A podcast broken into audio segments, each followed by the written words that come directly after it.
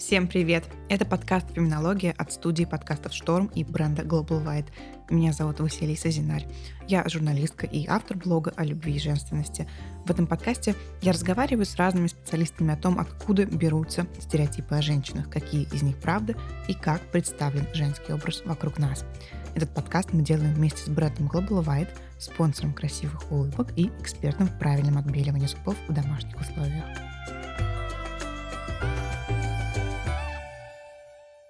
Нами сегодня Амина Назаралиева. Амина врач-сексолог и основатель Центра Mental Health Center. Амина, спасибо, что пришла к нам. Спасибо, что пригласили. У меня миллион к тебе вопросов о женской сексуальности. И начну я вот с какого вопроса. Почему именно женская сексуальность всегда и так долго подавлялась. Ну, вот были же а, даже библейские истории о том, что вот если мужчина изменяет, ну, все нормально. Если женщина изменяет, то ее там забьют а, камнями. Ну, или не забьют, если ее спасет другой мужчина. Когда началось подавление женской сексуальности, контроль за ней, и насколько это вообще сейчас изменилось? Ну, мне кажется, что эта история такая многофакторная. И она зависела и от того, как были устроены экономические взаимоотношения внутри того или иного сообщества, какой был климат, что было с ресурсами, как власть распределялась в отношениях, и в том числе, насколько доступны были контрацептивы. То есть контрацептивы не были доступны до недавнего времени, да, только в 60-х примерно годах прошлого века они стали более-менее распространяться, по крайней мере, по сытой части нашей планеты. И в этот момент началась вот эта вот точка бифуркации, да, разделения секса на секс для репродукции и секс для удовольствия. И чем дальше мы развивались, тем больше, так сказать, у нас было инструментов для того, чтобы секс полностью выделить из репродукции. То есть сейчас люди могут размножаться, вообще не занимаясь сексом. Ура! Прогресс дошел до каких-то невероятных, так сказать, высот, и сейчас мы можем совершенно репродукцию выделить из секса.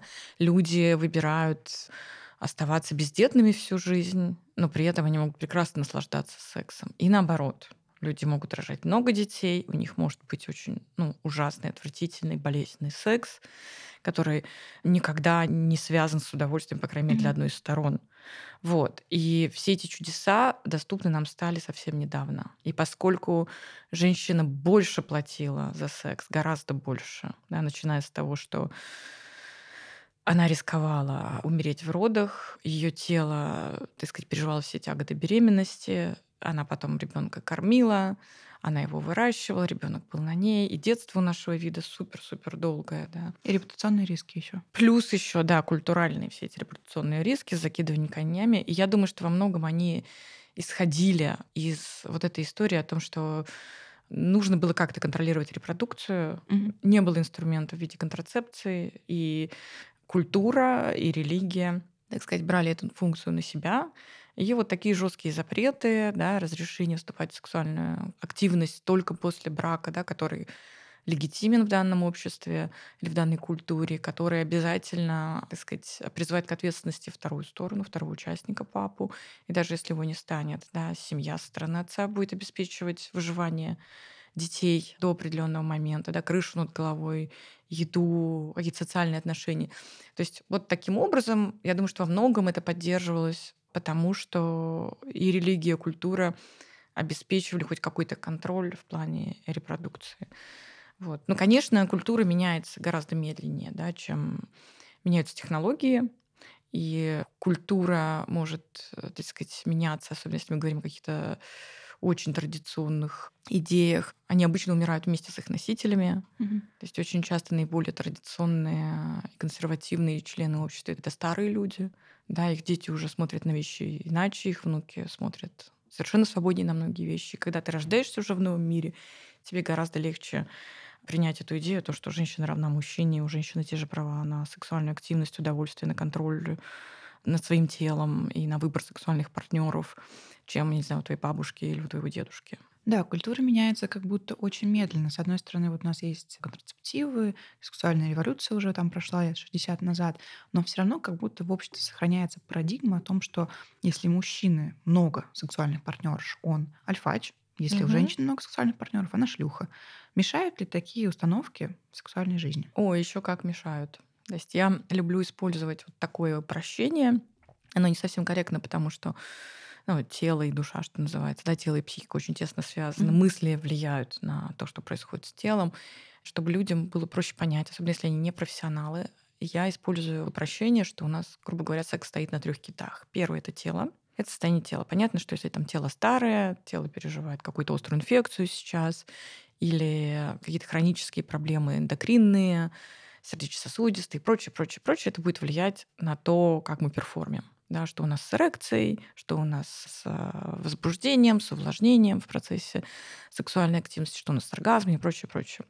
Вот. Но если говорить о женской сексуальности, львиная доля проблем приходится вовсе не на этот кит, а на кит номер два и три, условный. Кит номер два — это наш собственный индивидуальный опыт, что мы думаем о себе, о сексе в себе, о себе в сексе, вернее.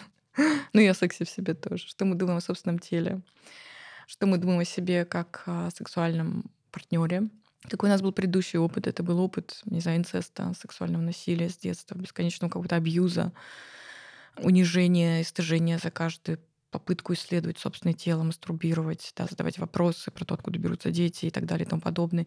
Или же это была какая-то благоприятная история с э, сексуальным образованием комплексным, исполненным уважения, да, информации, основанной на каких-то фактах научных.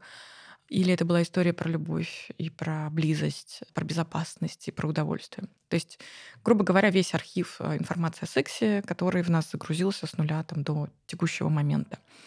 И очень часто происходит, к сожалению, так, что в нашу голову попадают или какие-то жесткие гвозди, да, в виде вот этих установок отвратительных, мерзких, ужасных, вредных из культуры или от собственных родителей – или что-то, что помельче называют условно занозами, это легче mm-hmm. вытащить. И вот если ты растешь в среде, где женщина считается ну, вторичной по отношению к мужчине, где она скорее объект, а не субъект, да, объект, который должен обслуживать, в том числе и удовольствие сексуальное.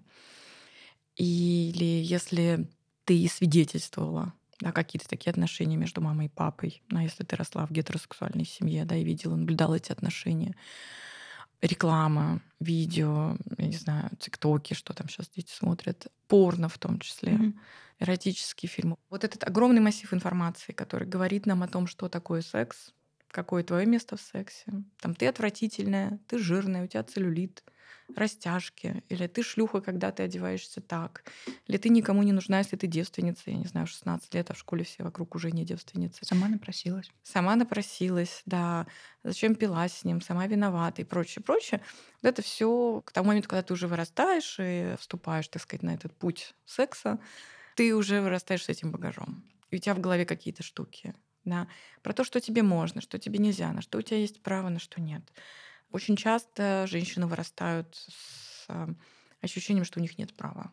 Не инициировать секс, не просить то, что они хотят, не исследовать свое тело, не получать удовольствие, да, кто-то это называет, открыть, да, или выпустить внутреннюю шлюху.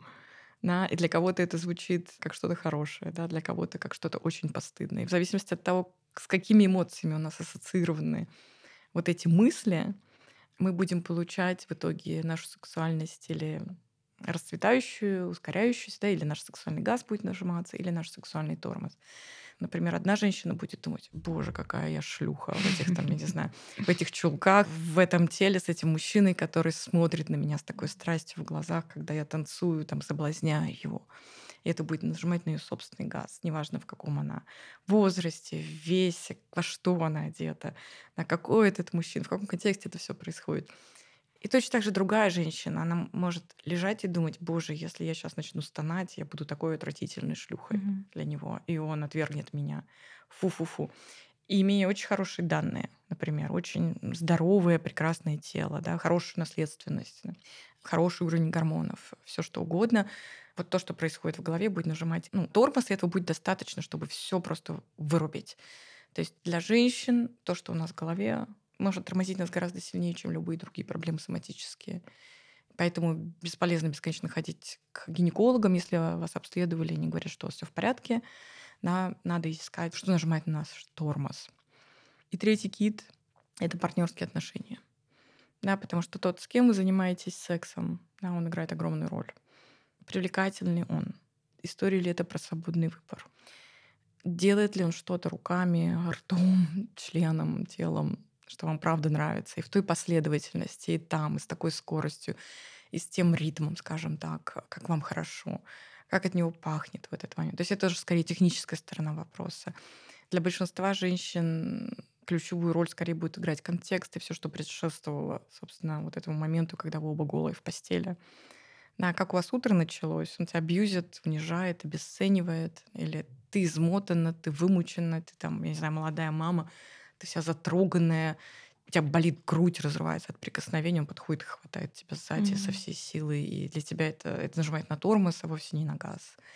И есть ли там забота в этих отношениях, делает ли партнер что-то, от чего твой газ нажимается, mm-hmm. или это безразлично, или наоборот, это нажимает на твой тормоз, тебе больно и неприятно. То есть все это вместе играет роль, и какие он реакции дает, какие оценки он дает. Считает ли он, что вот там, я не знаю, он из очень консервативной культуры, например, и вы женаты, и он считает, что ты как жена должна быть святой, и с тобой нельзя делать вещи, которые он будет делать со своими любовницами или проститутками, или там со второй женой, да, потому что этими губами ты целуешь его детей, и у него вот такое жесткое расщепление, он с тобой никогда не будет сексуальным, и ты никогда не будешь сексуальной с ним, потому что у него жесткий тормоз вот здесь. Да, у тебя все в порядке, может быть, и с самооценкой, и со здоровьем. Ну вот партнер оказывается препятствием.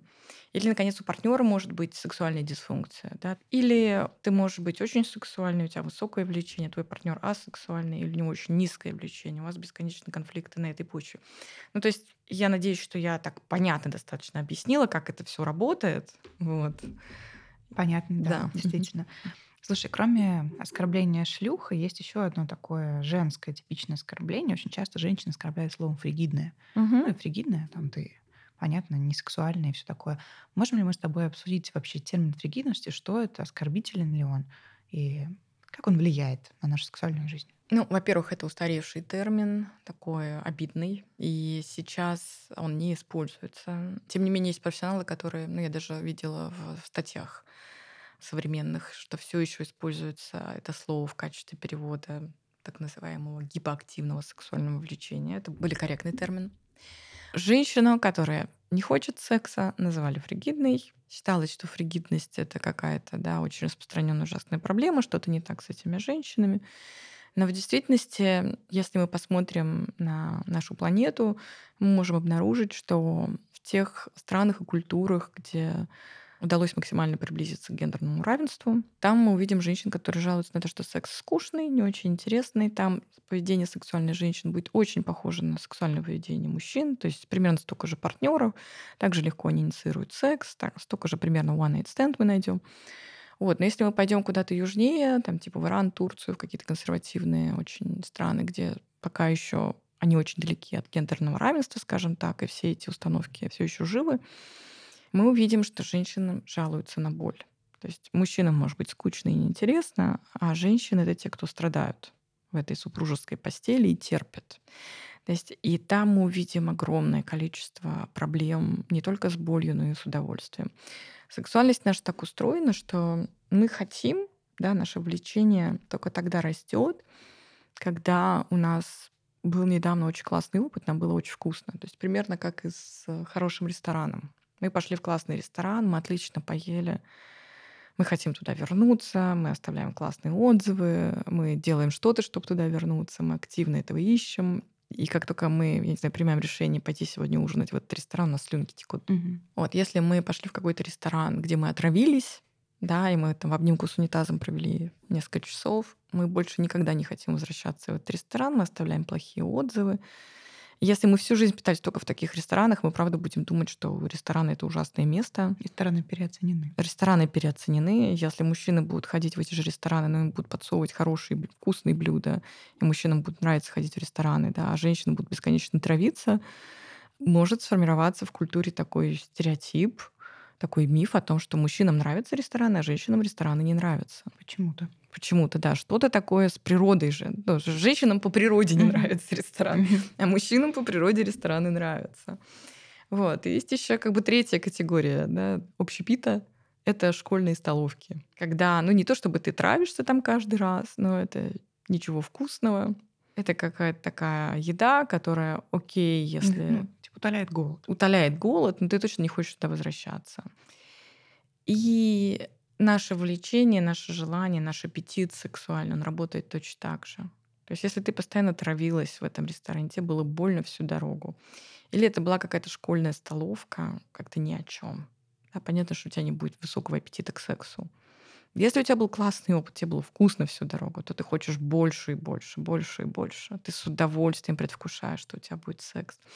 Ну вот, и в тех странах, особенно где да, много гендерного насилия, где культура чести развита, где женщина ну, занимает вторичное, так сказать, вторичное место да, в социуме по отношению к мужчине, где у нее нет контроля над своей жизнью, где есть культ девственности.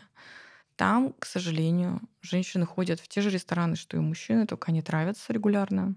А мужчины ходят в самые разные рестораны и хорошо кушают. Mm-hmm.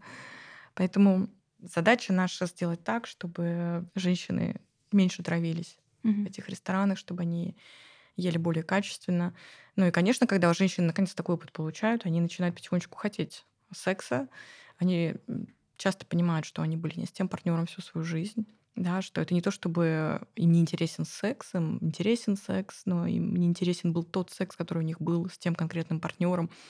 И это распространенная история. Я очень часто это слышу от женщин, что вот у меня были первые отношения, всю жизнь думала про себя, что это не для меня, что я какая-то фригидная, холодная, что ну, некоторые женщины даже думают, что вообще-то влечение сексуальное, оргазмы, удовольствие от секса это какая-то большая мистификация. Причем я это... Все об этом говорят, и да. непонятно, о чем Причем говорить вообще. Интересно, что я это не раз слышала от проституток. Mm. Это отдельная история у проституток в целом. Мало хорошего сексуального опыта, потому что там очень много насилия.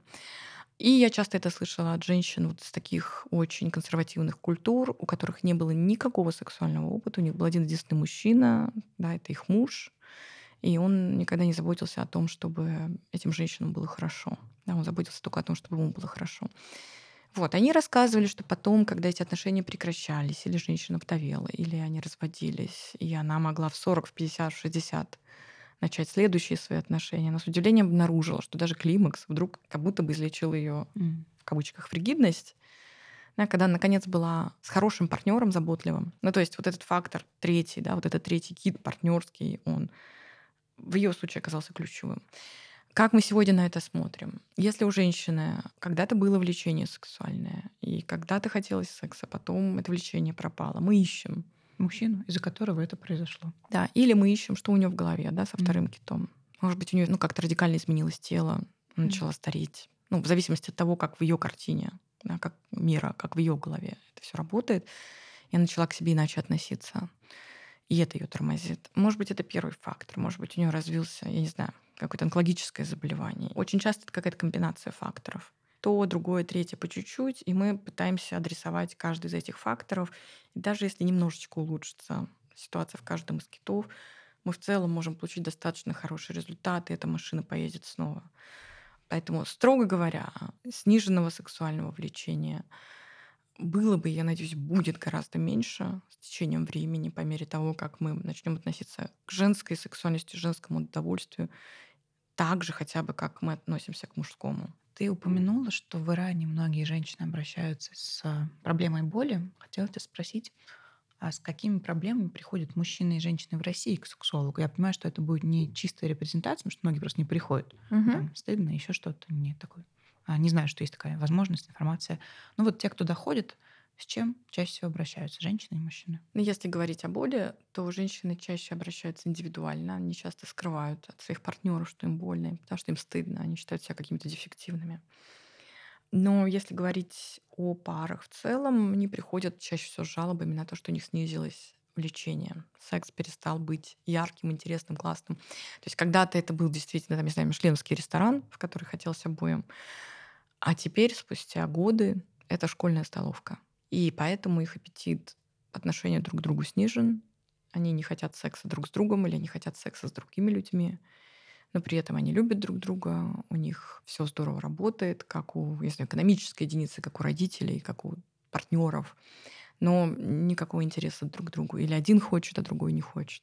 Вот это самая частая жалоба, пожалуй, если говорить о парах. А что обычно рекомендуют парам, которые приходят с этим? В первую очередь я начинаю с такого секс-образования, психообразования, потому что это очень нормальная история. Со временем просто в силу того, что новизна уменьшается. Когда ты с одним и тем же партнером каждый день, да, этот партнер перестает быть новым. Хорошая новость, что он становится более стабильным, предсказуемым, и безопасность увеличивается. Да, мы этого тоже хотим от отношений.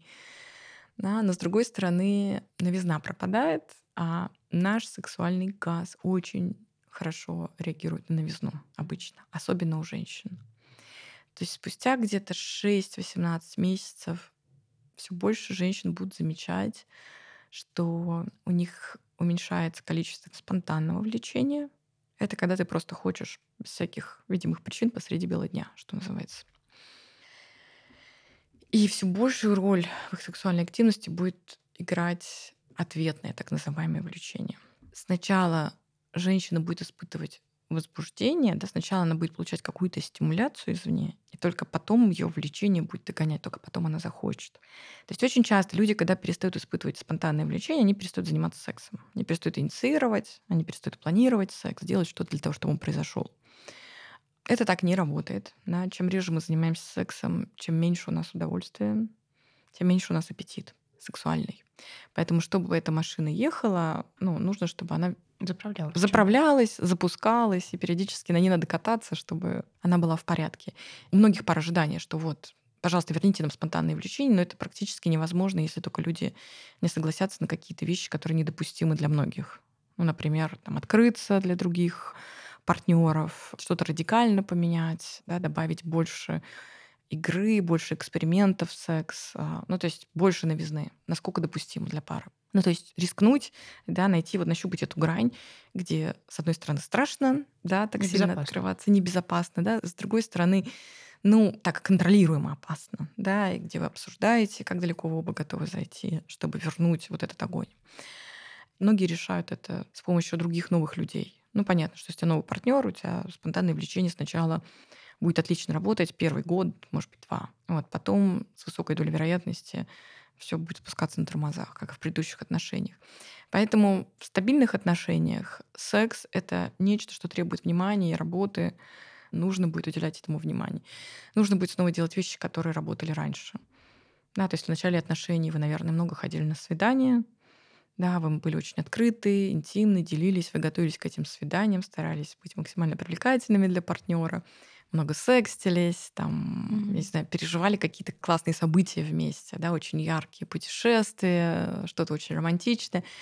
А спустя там 5-10 лет, возможно, все, что вы обсуждаете, это там дети, памперсы, какашки, кефир, меню да, на снижается выходные. в долгих отношениях процент небытовых разговоров, я читала. Прям критически снижается скажем. Критически году. снижается, и это... Ну, здесь, с одной стороны, это проблема, с другой стороны, вот там как раз и решение лежит. То есть просто если мы расслабляемся и пускаем все на самотек. Я в целом за то, чтобы расслабляться.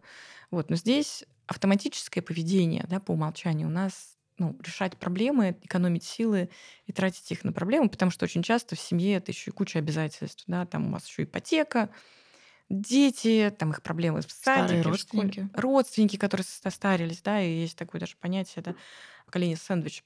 Когда женщина, она с одной стороны, она вот как вот эта котлета, mm. где с одной стороны у нее стареющие родители ее зажимают. Как правило, забота о стареющей да, семье. Это что на ком у нас... Плечи, да, да, на женщине, да. А с другой стороны, подрастающие дети. А еще муж такой, давай займемся сексом. Да, и муж такой, ты что ты это, да, располнела, ты уже больше не горячая, что-то ты меня не хочешь, ты не инициируешь. А вот моя секретарша, кстати, такая легкая. Да, вот это вот. да. А с другой стороны, да, какие-нибудь марафоны в Инстаграме, которые продают интересным образом, они еще тоже обвиняют женщину дополнительно. Говорят, вот ты стала мамкой, ты только пилишь, ты недостаточно легкая, там тебе поэтому подарков он не дарит, не ухаживает и прочее, прочее. То есть, ну, вот эта вот вина и ответственность да, за всю эмоциональную работу на женщине, да, и в том числе за сексуальное обслуживание. Кстати, об ответственности есть у меня вопрос. Почему от женщины ожидается или не ожидается, может быть, ты меня разубедишь, что она должна имитировать оргазм. Потому что многие женщины живут установкой, что если они не будут имитировать оргазм, мужчина очень расстроится, очень расстроится, просто, ну, максимально. Угу. Действительно ли мужчина от этого расстраивается, если женщина не получает оргазм? Должна ли она его имитировать? Расскажи про это немножко. Это тоже, кстати, очень сильно от культур зависит потому что ну, мне приходилось работать с женщинами из очень консервативных мусульманских культур кавказских, где была противоположная проблема. Женщина чувствовала возбуждение, да, и чувствовала приближение оргазма, но ей приходилось подавлять собственный оргазм, чтобы ее муж не подумал, что она шлюха, ей нравится, и прикольно, и чтобы он там не вернул ее родителям. Вот, то есть снова про значение, да, мы возвращаемся к тому, что значит то или иное проявление. Но там, где женщина имитирует оргазм, там могут быть следующие значения. Да? Первое значение, да, если я не кончаю, значит, я фригидна, дефективна, я не привлекательна, со мной что-то не так, и я не нужна мужчине такая.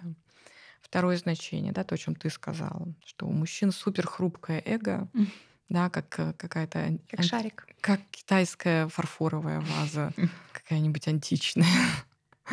И вот нужно на цыпочках обходить его эго, там сдувать пылинки, и он не выдержит, рассыпется и прям на месте умрет. другой. И, да, и больше никогда у него не будет эрекции после того, как он узнает, что или уйдет к другой. Да, такие представления специально сейчас утрирую, потому что ну, это не так. Да. Если мужчина хороший партнер, если он нормальный, да, без не знаю, нарциссического расстройства личности, а большинство мужчин хорошие, и они хотят быть хорошими, и они правда хотят доставлять удовольствие. Они заинтересованы в том, чтобы партнерше правда было хорошо. А если ваш партнер не заинтересован в этом, то это плохой партнер. Это плохой партнер, и вы должны тратить, наверное, он имеет смысл тратить свои эмоциональные и другие силы на то, чтобы из этих отношений выходить и найти какие-то другие отношения, где вас ценят и любят, и где ваше удовольствие для партнера так же важно, как его собственное. Ко мне приходят пары, которые там 10, 20, 30 лет вместе, и там хороший партнер, который хочет доставлять удовольствие, который заботится о своей партнерше. И очень любящая партнерша, которая хочет того же для своего партнера. Они заботятся друг о друге, но каждый боится чуть-чуть выйти да, из зоны комфорта и поделиться своей уязвимостью. И я вот выступаю своего рода медиатором, да, помогая рассказать тому, кто имитирует, например, оргазм или вообще удовольствие или влечение, да, делает вид, что он хочет, когда он не хочет, да, помогая людям ну, называть вещи своими именами, адресовать слона в комнате, потому что только тогда, когда мы сформулировали проблему, мы можем честно поговорить о том, что вносит вклад в эту проблему, что нажимает на тормоз да, в этих трех китах, или что не нажимает на газ, да, а мы хотели бы, чтобы оно было и присутствовало. И мы начинаем вот буквально составлять вот эти списки, писать таблички, обсуждать. То есть, и это потрясающе, как люди могут быть десятки лет вместе. И я не перестаю это повторять, даже когда я веду семинары, и у меня на семинарах опытные парные терапевты, семейные, которые видят это практически каждый день в любых других сферах. Люди могут знать друг друга как облупленных. Да, все про болячки друг друга, в каких дозировках кто какие лекарства пьет, какую обувь носит, какую предпочитает еду, сколько, я не знаю, молока или сливок в кофе добавлять и люди не знают самого главного друг о друге. То есть для них очень часто сюрприз да, про какие-то вещи, да, что нажимает на тормоз в сексе, да, или что нажимала бы на газ, но между нами этого не происходит. Это сюрприз. Я это видела много раз. Сложно быть уязвимым, особенно если ты мужчина. Да, и тебя растили так, что если ты будешь уязвимым, ты сразу автоматически становишься девочкой, ты куда-то катишься вниз по иерархии вот этой. Ты не соответствуешь мужской. гегемонной а, маскулинности. Да, и тебе можно только быть разгневанным, агрессивным, сильным, никогда не показывать. Соперничающим. Конкурирующим, да. Никогда не показывай ни нежность, ни уязвимость, ни слезы, ни в коем случае. Да? И это супер страшно. Для мужчин часто не осознают, чего они избегают. И очень сложно женщинам быть уязвимыми, если у них вот этот огромный страшный ржавый гвоздь с самого детства в голове, что если ты не будешь идеальной, ты не будешь соответствовать ожиданиям, то тебя бросят. И вот эта идея про ответственность, да, которую мы с тобой затронули. Очень часто женщины вырастают с этим чувством, что на них ответственность за все. Да, сначала ты вступаешь в отношения, на тебе ответственность за то, как твой партнер себя чувствует. Потом ты рожаешь детей, на тебе ответственность за то, какие твои дети выросли, есть ли у них проблемы или нет. Неважно, включен папа или нет, там, бьет он их или нет. Участвует он или нет. Да? Ты как будто во всем виновата, так или иначе. Тебя будут муштровать в школе. Да, плохая мать. Дальше ты вырастаешь, твои родители начинают стареть, и снова на тебе ответственность, да, чтобы их там болячки страдания, да, уменьшить. Еще по-хорошему тебе надо бы какую-то карьеру сделать, чтобы про тебя не говорили, да. что ты домохозяйка. Да. Ну, типа в смысле домохозяйка в 21 да. веке. И это тоже ответственность, твоя ответственность. Да, чтобы ты была личностью. Да. И этого тоже никто не отменял. И мы ведь с вами живем на территории, ну, очень прогрессивной, да, Советский Союз одним из первых дал избирательное право, право на аборт, да, право работать для женщины и там сексуальные свободы. Но мы как будто бы остались и с первой сменой, да, в виде работы, и со второй сменой, забота о детях, стариках. И еще третья смена, да, тебе ночью надо быть шлюхой, проституткой, mm-hmm. там как угодно можно назвать, да, соблазнительницей. И это просто очень много работы. У тебя есть 50% в отношениях равных с партнером. И если он не хочет говорить, он не хочет идти к терапевту, ну, не готов про это почитать и послушать, просто сесть и делать свою часть работы, ну, ты не можешь за человека сделать ничего. Вот. И я думаю, что ну, это тоже следствие того, что раньше в традиционных семьях было вот это разделение. Да? Там мужчина пошел за мамонтом, ты дома и отвечаешь за то, что происходит внутри, за отношения и прочее. Но сейчас получается, что мы, женщины, и за мамонта отвечаем. Вот нам добавилась работа с мамонтами, но вот эта вот вторая, третья смена как будто бы нас особо не разгружали. Круто, что мы сейчас переосмысляем во многих странах, культурах маскулинность. И для мужчин это тоже большой челлендж. Да, это значит рискнуть и пойти в уязвимость. Да, ты знаешь, это вопрос, который я очень часто на подкасте задаю, о том, что если новая мужественность сейчас это выход за рамки гендера, это мальчики должны позволить себе как раз уязвимость, эмоции, угу. еще что-то, а что тогда такое новая женственность? Потому что у женщин-то нет проблем там, с уязвимостью, эмоциями. Что такое новая женственность? Ну, на мой взгляд, это забота о себе. Да, новая женственность — это про удовольствие, про должествование, чтобы их стало меньше. Новая женственность — это про ассертивность, да, про то, чтобы, так сказать, отказаться от посредников между собой и деньгами. Безусловно, есть люди, которым нравится и подходит, их делают счастливыми вот эти традиционные отношения.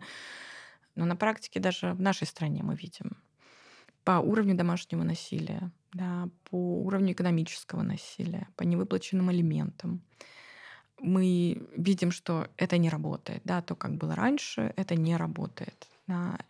Измученные вот эти женщины, на которых вот и первая, вторая, третья смена свалились, они хотят хоть чуть-чуть выдохнуть. И очень часто я вижу, что ну, вот это вот явление инстаграмное, да, про содержанок, подарки, вот это вот дышать маточкой, мудроженственность и прочее, прочее. То есть как будто бы есть запрос на то, чтобы ну, снять с себя вот эту тяжеленную ответственность, да, и найти какое-то простое решение, что просто кто-то пришел и решил все твои проблемы. С другой стороны, мне кажется, это ну, не очень хороший путь, к сожалению. Да? Там может быть очень рациональное зерно в том, что иногда предлагается, да, если это помогает женщине почувствовать себя человеком и укрепиться в ощущении, что есть право заботиться о себе. Но с другой стороны, мне кажется, более надежным путем было бы стать более ассертивной и не ожидать посредников между собой и деньгами. Да, самой зарабатывать. У нас все еще вот по всему миру вот этот гендерный разрыв в оплате труда не преодолен. У нас все еще женщины зарабатывают меньше, чем мужчины, делая ту же самую работу. Вот лучше бы мы туда бросили силы, да, чтобы женщина могла быть независимой, да, чтобы у нее была больше гибкость, чтобы она и в отношениях могла бы быть безопасных и счастливых, если это нужно и хочется, если ей повезло. И при этом она могла бы сама себя прокормить, детей своих прокормить, если ей не повезло. Да, при этом, если ты зарабатываешь деньги, на самом деле совершенно не отменяет того, что мужчина может тебе заботиться. Не то, что он может что-то покупать и дарить, этого ну, совершенно не мешает одно другому. Забота — это абсолютно нормально. Да. да, другое дело, что это история про удачу во многом. Можно просчитать, запланировать, проделать какую-то работу, но тоже да, тебе может просто не повезти, и ты не встретишь этого человека, или у вас не будет химии. Да, он будет подходить по каким-то критериям, но у вас не случится химии. Да, или может он оказаться не свободен. Да. Кто-то встречает свою любовь, не знаю, в школе, кто-то встречает в институте, кто-то после одного, двух, трех неудачных браков, кто-то в старости, кто-то никогда. Да, то есть это в каком-то смысле рулетка, и очень сильно... Да, одно дело, если ты женщина где-нибудь в европейской стране, и вокруг тебя очень много симпатичных мужчин, которые уважают тебя, видят себя человека, и они заинтересованы в том, чтобы быть хорошими любовниками для тебя. Другое дело, если ты родилась в Афганистане, ну, то есть тут можно собрать там, всю магию мира, и, и ты не поможешь этой девочке, да. Хорошо, если ей не выстрелят в лоб, просто потому что она хочет учиться в школе. Это замечательно, если повезет так, что у тебя будет все, да, и независимость, и карьера, и уверенность в себе, и самоуважение, самооценка и семья, и близость, и классный партнер, который тебя заботится, любит и выражает эту заботу вот именно таким образом, как тебе это нужно. Это здорово, и это большая удача. Но мне кажется, надеяться на удачу — это не самая эффективная стратегия. И во многом, вот, мне кажется, вот эта новая женственность — это сделать женщин чуть более практичными, что ли, помочь им ну, думать более рационально ты знаешь, моя юность, она пришлась на расцвет глянцевых журналов. Я даже какое-то время в них писала сама. И в этих глянцевых журналах была тысяча просто одна статья о том, как стать хорошей любовницей. Очень часто они сводились к достаточно таким банальным каким-то, Мгм. наверное, идеям о том, что, не знаю, надень чулки, экспериментируй, освой там новую технику минета, я не знаю. Давай с тобой разберемся, что такое хорошая любовница с точки зрения сексолога. Какие качества хорошей любовницы есть, кроме надеть чулки? Ну, в первую очередь, хорошая любовница — это та, которая знает хорошо свое тело и может из этого тела извлекать удовольствие вне зависимости от того, с кем она. Одна ли она, с одним партнером, со вторым, с третьим, с игрушкой, неважно. Уметь получать удовольствие. Да, для того, чтобы уметь получать удовольствие, у тебя должен быть какой-то опыт взаимодействия с своим телом, ты должна хорошо свое тело знать, должна к своему телу хорошо относиться, понимать, да, какие манипуляции конкретные тебя приводят к оргазму, иметь секс-позитивные установки, уметь коммуницировать партнеру, что тебе нужно, от чего тебе хорошо. Да, то есть, ну, в целом дальше ты можешь как угодно одеваться. То есть я хочу ну, обратить внимание на то, что вот все эти такого рода рекомендации, они же снова делают женщину объектом, а не субъектом. Ну, то есть как ты должна выглядеть или как ты должна там условно уметь сосать, чтобы ему было с тобой хорошо это снова перевертыш. То есть хорошая любовница — это та, которая самой хорошо, и которая умеет коммуницировать, у которой, в принципе, есть мотивация, чтобы партнеру было хорошо, она умеет про это поговорить и заботиться, она готова проявлять какую-то гибкость. Но в конечном итоге, если она сама получает удовольствие от секса, она будет этого секса хотеть. Я бы предложила женщинам переместить фокус на себя. Потому что в конечном итоге, если вы открытый, секс-позитивный и вы различаете, когда вы хотите, когда нет. Вы можете остановить партнера сказать нет, когда вам что-то не нравится. И вам легко попросить его сделать то, что вам нравится.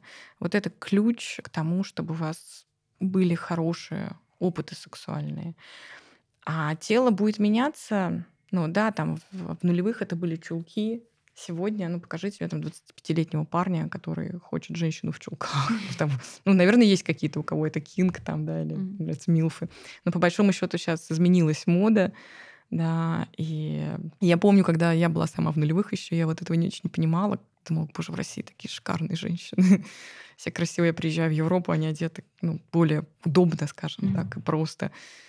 И когда я общалась, а я училась тогда в Европе, я общалась с мужчинами, и мы обсуждали, ну, что им нравится. Их пугало и отталкивало то, как выглядят, ну, вот эта вот сексуальность русских женщин.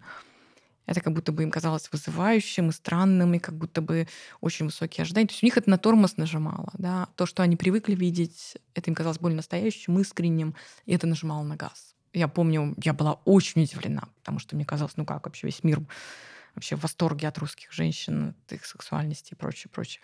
Ну вот, и сейчас я это тоже вижу. То, что мы считаем красивым, очень сильно зависит от того, в какой культуре мы оказались, что мы научились видеть красивым. У меня было какое-то количество сексуальных любовников, мы не будем его называть, ну, какое-то было. И вообще не все из них были хороши. Вот, наверное, три было классных, да, да. были, ну, и у моих подруг такая же статистика. Но при этом, как будто бы, ну, может быть, я ошибаюсь, у мужчин есть ощущение, что с ними, как с любовниками, все в порядке. Потому да. что угу. курсов минет все еще много. Я даже на один ходила с подружкой. Ну, там, интересно угу. было. А курсов кунилингуса я что-то вот не вижу так повсеместно. И каких-то да, коучей, да, да, да. там, в том же запрещенном Инстаграме. Так ли это? Действительно ли мужчины по умолчанию считают, что они хорошие любовники, а женщины такие, господи, я недостаточно хороша, пойду это... еще что-нибудь выучу. Это правда, да, особенно если мужчины воспитываются на порно, и они видят, что вот он там зашел с ноги, открыл дверь, разделся через минуту. Через минуту у него эрекция, там член 25 сантиметров. И все, и дальше начинается бум-бум-бум. И она да, в восторге. Она в восторге, она просто кончает от э, там, без всякой дополнительной стимуляции клитора.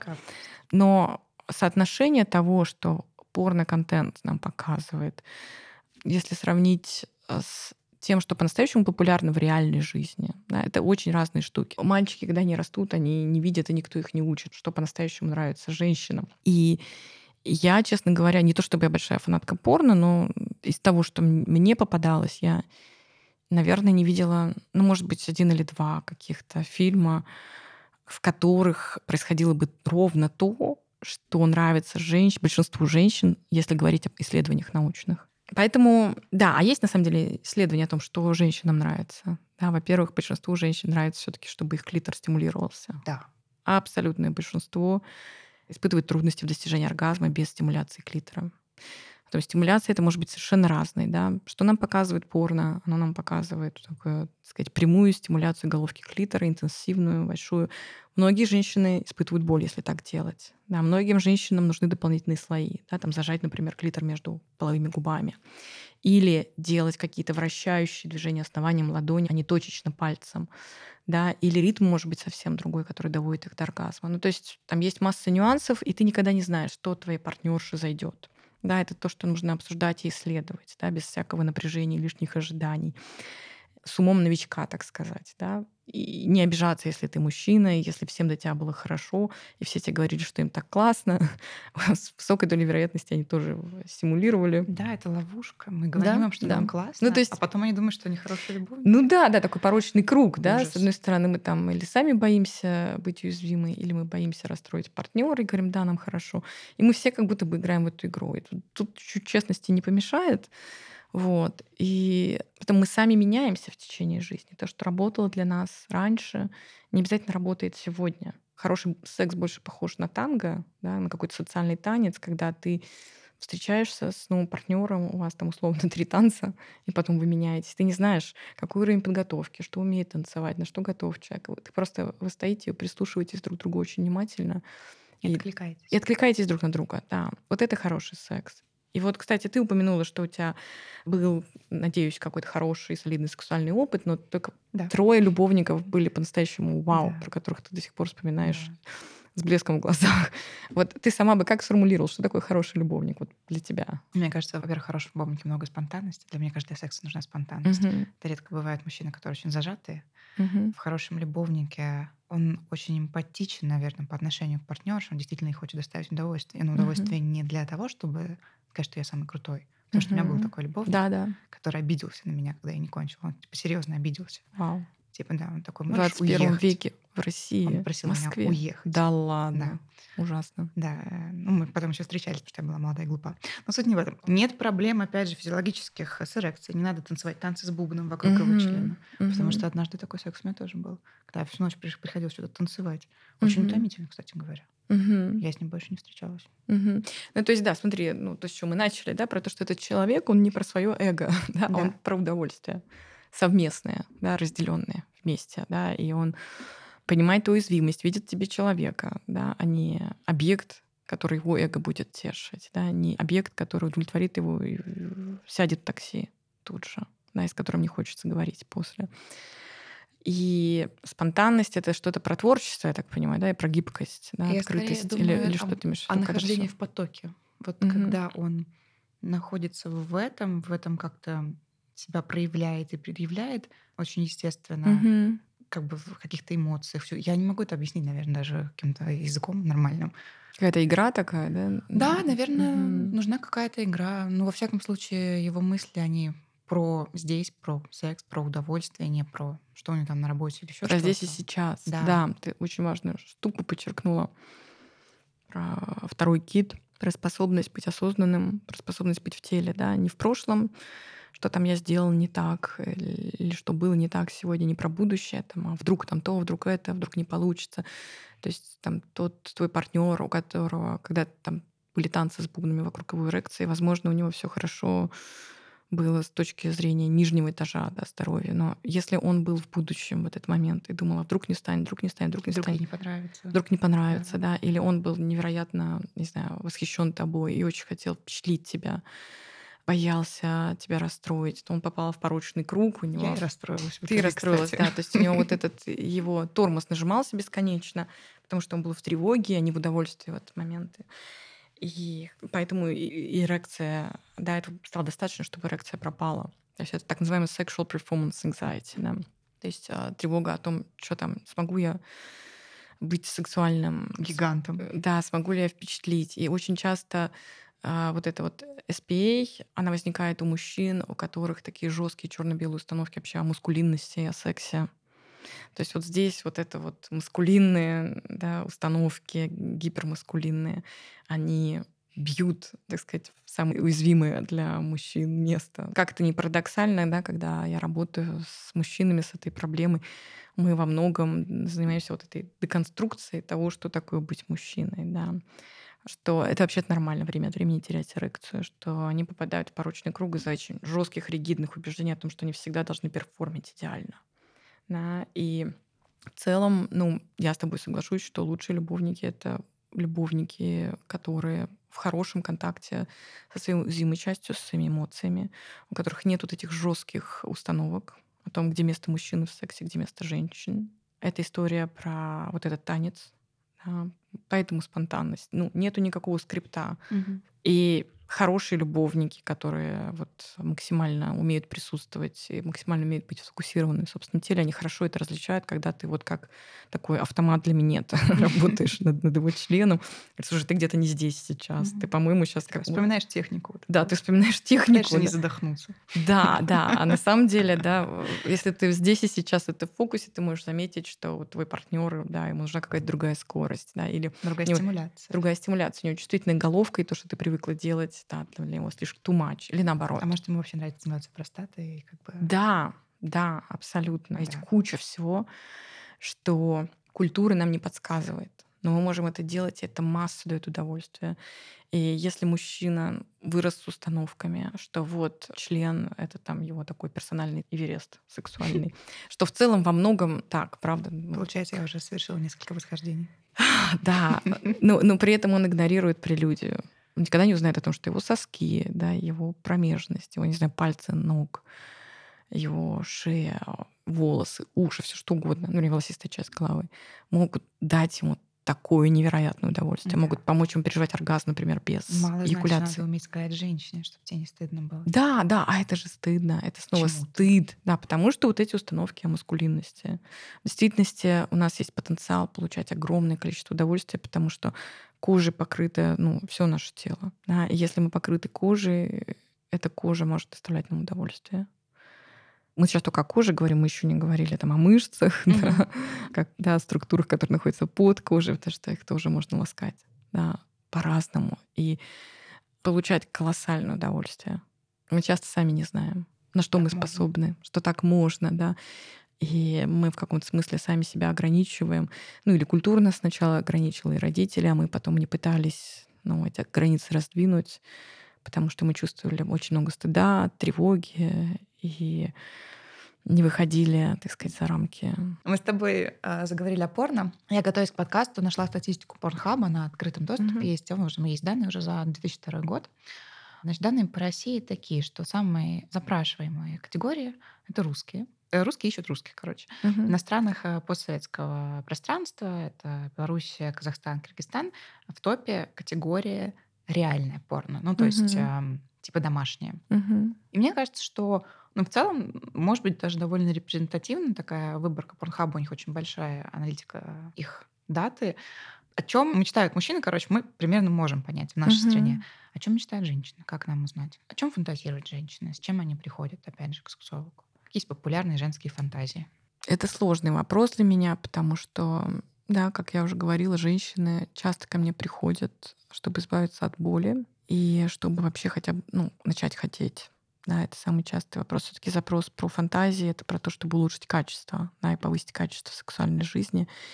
И я думаю, здесь, ну, то, что вижу я, то, с чем сталкиваюсь я, это, ну, не обязательно репрезентативная какая-то история, но как будто бы исследования, правда, они ну, не совсем свежие, наверное, они говорят о том, что много фантазий про секс втроем, много фантазий про ролевые игры, много фантазий про, в кавычках, секс как будто бы против желания женщины. Но, разумеется, да, я сразу хочу сделать оговорку. Ни, ни одна женщина не хочет быть изнасилованной, да, какой-то контролируемая, да, с условными стоп-словами, с мужчиной, которому ты доверяешь и хочешь. Игра, как будто бы в то, что он берет тебя насильно, вообще никак не может быть приравнена к изнасилованию, которое травматично, ужасно, и какие бы у женщин ни были фантазии, это вовсе не значит, что женщины на самом деле хотят быть изнасилованными. Вот. Почему это так? Возможно, потому что, ну, одно из объяснений, что Возможно же, стыд мешает женщинам брать то, что они хотят. Стыд мешает женщинам инициировать. Мгм. И как будто бы некоторым женщинам легче, когда Ты с ними делают да, второму, да, контроль. то, что они хотят, да, и контроль, и ответственность, соответственно, Мгм. у второго. Возвращаясь и закрывая тему глянца, в глянце очень много статей было, ну и сейчас это в интернете, собственно, о том, как женщине раскрыть свою сексуальность. И опять же, тоже эти статьи часто сводятся там, типа, идите на танцы, зажигайте свечи, там, носите платье, походка меняется. И у меня к тебе вопрос как к профессионалу, как все таки женщине раскрыть свою сексуальность, кроме как похода на танцы? Можно как-нибудь? Подружиться с своим телом, в первую очередь. Какие-то простые домашние задания, которые мы, как диетические терапевты, даем. Это там раздеваться, смотреть на свое тело обнаженное, замечать, что у тебя в голове происходит. Да, возможно, у многих женщин будут какие-то критические мысли. И где-то мы оспариваем да, эти мысли, где-то мы просто учимся реагировать на них, как, я не знаю, как на ворон, которые летают в небе. Помнить о том, что тело наш друг, да, и быть благодарным этому телу, которое делает невероятную работу.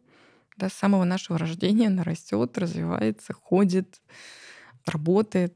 Да, у большинства людей оно остается здоровым, и это супер ценно. Оно не болит. И даже если ему трудно, оно как-то вывозит это тело. Оно поддерживает нас жизнь. Все-таки большая часть, львиная доля нашей сексуальной жизни приходится на, на время, когда наше тело стареет. И наше тело не выглядит как заретушированное фото в глянце или в Инстаграме людей, у которых там миллионы подписчиков. Да. Все-таки мы занимаемся сексом, если нам повезло всю свою жизнь, да, до глубокой старости. И большая часть этой жизни, она не находится, ну, не происходит в идеальном теле. И это наше прекрасное тело, да, помогает, да, выдерживает невероятные нагрузки, да, производит новых людей, дает этим людям пищу и кровь, защиту производит очень много любви. Наше тело — это наш друг, да, и когда у нас появляются критические, обесценивающие какие-то слова в голове, какой-то текст про наше собственное тело, в общем, мы не действуем как хороший друг для нашего тела. Это не очень взаимная история. Вот. И помнить про это, про то, что наши ожидания очень часто, они нереалистичны. И лучший вклад в свою сексуальную жизнь, хорошую в будущем, это подружиться со своим телом и помнить о том, что это благодаря телу мы получаем удовольствие. Вторая штука, да, если мы так относимся к своему телу, можем замечать стыд, который мы испытываем, да, касаясь гениталий, например, или показывая свои гениталии, или направляя партнера на наши собственные гениталии, чтобы получить максимум удовольствия. Да, к этому тоже имеет смысл относиться как там, к гвоздям в нашей голове или занозам. Потому что наше прекрасное, замечательное тело которая служила нам верой и правдой, да, которая настолько добрая к нам и настолько лучше, чем, ну, я не знаю, любая машина или любое устройство, которое нас обслуживает, да, которое ломается, требует ремонта. Ну, вот оно продолжает существовать не ломается. Еще и производит новых людей, да, если мы выбираем материнство в своей жизни. Ну, что гениталии — это такая же важная часть нашего тела, как, не знаю, рот, руки, ноги, и у них есть очень важная ответственность и очень классная миссия — давать удовольствие, производить новых людей. Это круто. В этом нет ничего постыдного. Третье — это коммуникация. После того, как вы научились понимать себя, научились извлекать удовольствие из своего тела, донесите до своего партнера, что вам нужно. Да, не избегайте разговоров, не ждите, что он догадается. Если в длительных отношениях планируете секс, спонтанный секс — это роскошь, которую могут себе позволить очень свободные люди, да, или женатые люди, у которых куча ресурсов, да, mm-hmm. няньки, бабушки, огромный дом с прислугой. Да, но если вы какая-то стабильная пара, работаете над сексом, попытаетесь воспроизводить те ситуации, в которых вам раньше хотелось и было классно. Вот, ну, пожалуй, вот это таких три ключевых, наверное, принципа. Амин, спасибо большое. Это mm-hmm. был очень интересный разговор. Я рада, что мы столько всего, мне кажется, прояснили сегодня. А, спасибо, что пришла. Спасибо за интересный разговор. Я тоже очень рада. Дорогие слушатели, пожалуйста, оставляйте ваши комментарии, может быть, вопросы. И мы с Global White желаем вам больше поводов для улыбок.